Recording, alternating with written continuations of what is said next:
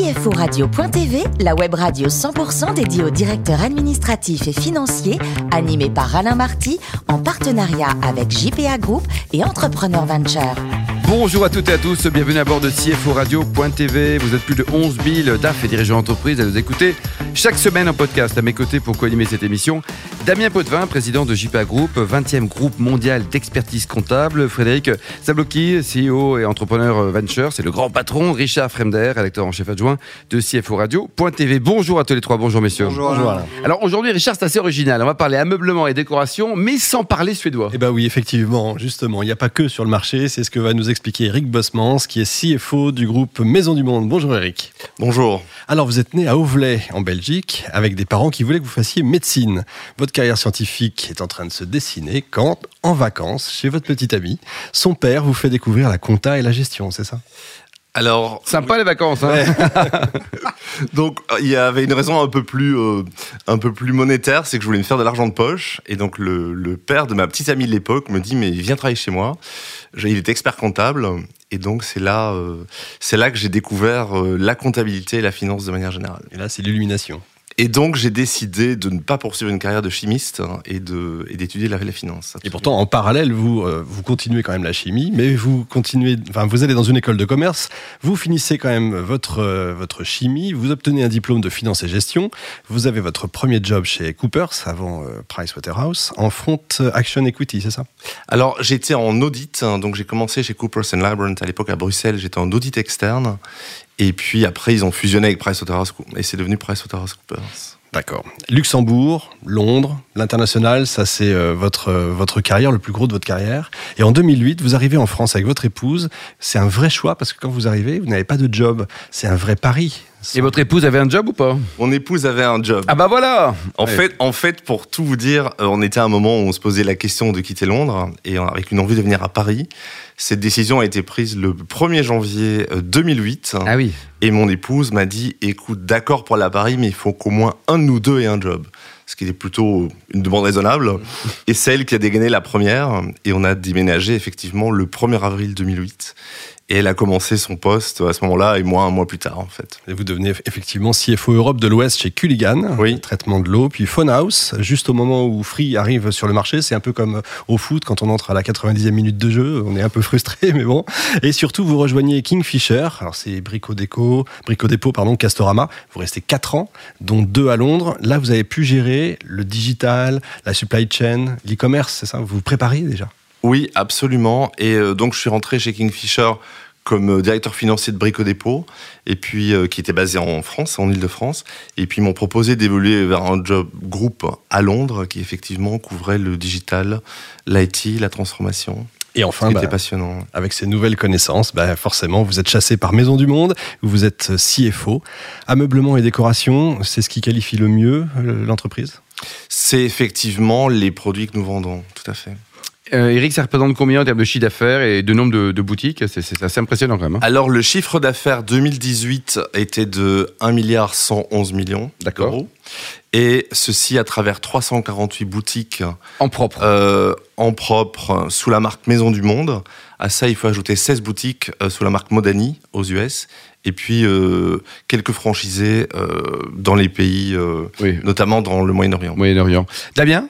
Vous êtes client, Damien, ou pas, Maison du Monde? Ça m'arrive quand je fais un peu de déco, mais on, on travaille tous beaucoup. C'est quand même une boîte énorme, mine de rien. Et en ce moment, je, je connais un peu le retail, je vois l'actualité. Un an après les, gi- les gilets jaunes, la grève en ce moment, comment vous les avez organisé ça? Parce que j'imagine qu'il y a un vrai changement sur l'activité.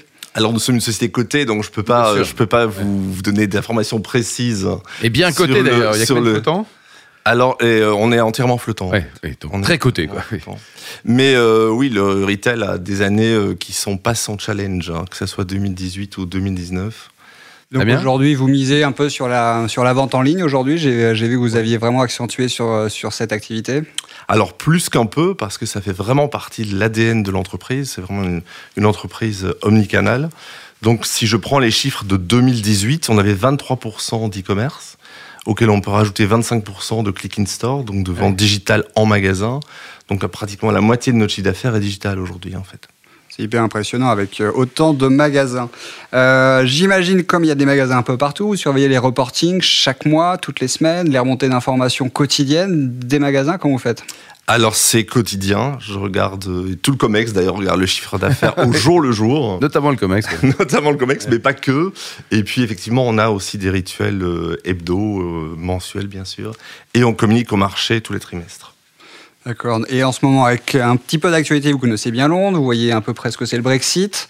Mais Boris vient, de remporter une victoire. Vous vous préparez au Brexit? Comment ça va se passer? Alors oui, on est relativement peu présent en Angleterre par rapport aux autres pays européens.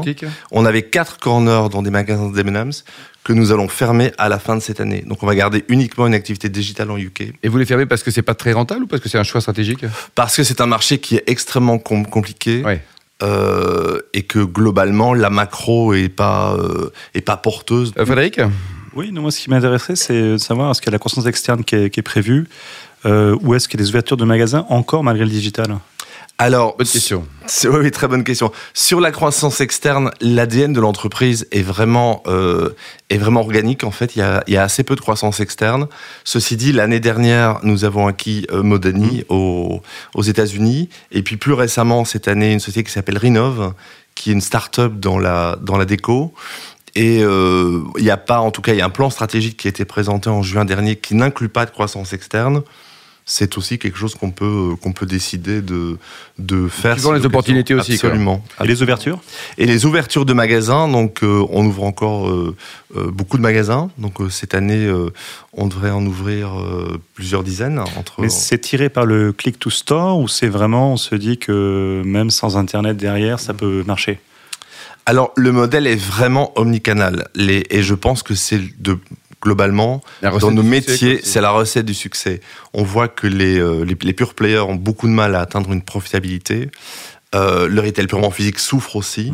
Et donc, chez nous, les deux vont de pair. C'est l'ADN, ce que vous avez dit. Oui, absolument. Et donc la croissance, elle va être plutôt à l'étranger qu'en France dans les années à venir, puisque dans le plan à 5 ans qui nous amène jusqu'en 2024, on va avoir en net entre 10 et 20 ouvertures en France, C'est énorme, quoi. alors qu'on va en avoir euh, au total pour le groupe entre 80 et 100.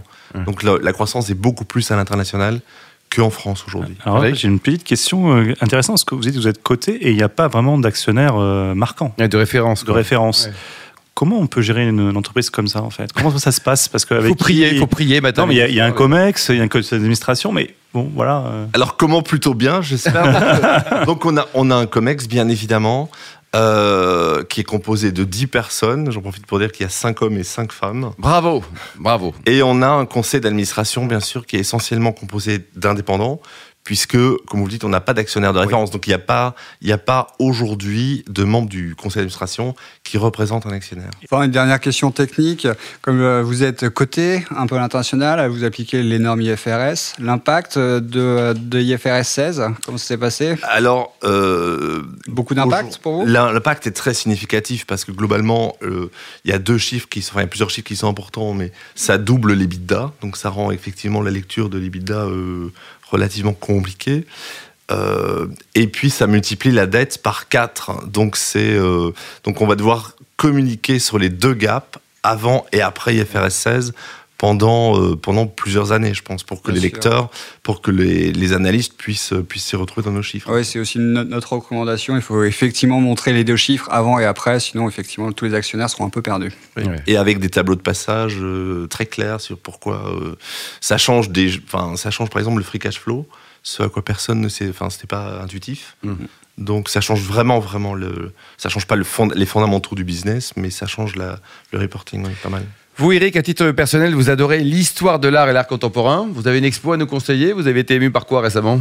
J'ai, euh, euh, il y a un artiste que j'aime beaucoup qui s'appelle Jean Dewan. On note, on note. qui est, euh, qui est, qui est français. Et c'était dans une galerie dans, dans le 8e que j'ai pu voir.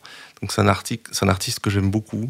Sinon, je vous conseille Léonard de Vinci. Alors, pour le coup, là, on n'est pas dans l'art contemporain, mais, mais c'est quand même incontournable. Alors, vous avez trois fils et vous jouez au golf en famille. c'est sympa, Absolument, ça. Vous absolument. êtes quel handicap, vous, à titre personnel? Alors, euh, je ne vous le donnerai pas parce Attendez. que je n'en suis pas fait. Vous n'êtes pas coté, vous êtes pas coté, vous. Ouais, Vous il n'est pas coté, c'est ça. Il y a plus de, de volonté que de talent chez moi, du moins. Mais c'est sympa parce que c'est une activité qu'on peut faire en famille. Et les gamins, ils jouent bien? Et les gamins jouent bien, ils jouent mieux que leurs parents, là. Euh, donc j'ai trois fils qui ont effectivement 15 ans, 13 ans et 7 ans. ah, Ça envoie quand même. Peut-être Et- pas 7 ans, mais à 15 ans, ça envoie. Euh, ouais, ouais, ouais, les deux grands, ils se débrouillent pas mal. ouais. Ouais. Et votre voyage le plus sympa récemment, c'était l'Égypte. Il paraît que vous avez passé un bon moment aussi en Égypte. Alors c'était pas récent, c'était il y a une vingtaine d'années. Ah bah donc c'était pas récent du Et tout. c'est probablement celui qui m'a le plus marqué. Je me souviens de prendre un avion euh, euh, très tôt le matin et d'atterrir à Abu Simbel et découvrir le temple d'Abu Simbel au lever du soleil. C'était absolument magique. Donc, euh, Alors comme tous les Belges qui adorent la France, vous aimez les bons vins aussi, avec Oui. Vous avez des régions favorites Euh, Dites-nous Eric. Effectivement, je suis belge, j'ai vécu très longtemps en Angleterre, donc je suis arrivé en France en 2008 buveur de bière. Et les années passant, je suis devenu buveur de vin. Et, euh, et de plus en plus Bordeaux, avec, euh, avec quelques infidélités à la France sur des, sur des vins du Nouveau Monde. Quel pays par exemple? Alors, euh, Chili, l'Afrique Oui. Shiraz, euh, Shiraz chilien, ce genre de... Ouais, c'est pas mal quoi ça. Et alors pour terminer, vous adorez la gastronomie donc londonienne, notamment la cuisine ethnique et Oui. fusion. Alors c'est quoi une cuisine ethnique et fusion? Je, je tiens probablement à, à changer une perception qui est qu'on mange mal à Londres et qu'on mange mal en Angleterre, ce qui est pas vrai.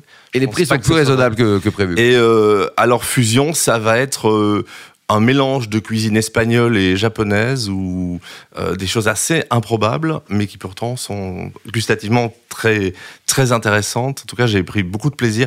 Il y a, il y a- il y a un côté assez aventureux dans la cuisine. D'accord. Euh, On trouve pas forcément à Paris quoi. Non, ils France, quoi. sont, ils ont pas peur de sortir des sentiers battus.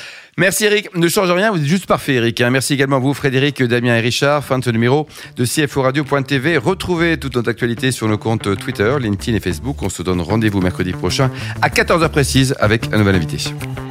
CFO Radio.tv vous a été présenté par Alain Marty en partenariat avec JPA Group et Entrepreneur Venture.